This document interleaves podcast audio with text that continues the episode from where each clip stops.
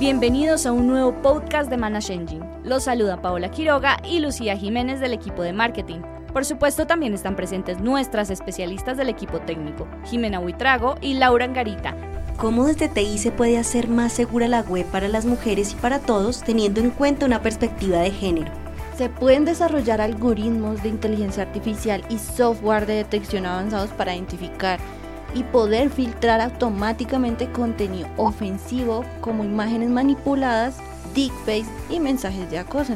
Los gobiernos, las empresas eh, se han quedado atrás en crear políticas y en pensar precisamente en esos riesgos que se corren a crear algo como la inteligencia artificial.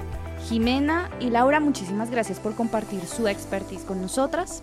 Y para estar al tanto de futuros episodios del podcast y demás contenido de Manage no olviden seguirnos en nuestras redes sociales en Facebook, Twitter, Instagram y LinkedIn. También pueden visitar nuestro canal de YouTube y nuestro blog en www.manageengine.com/latam.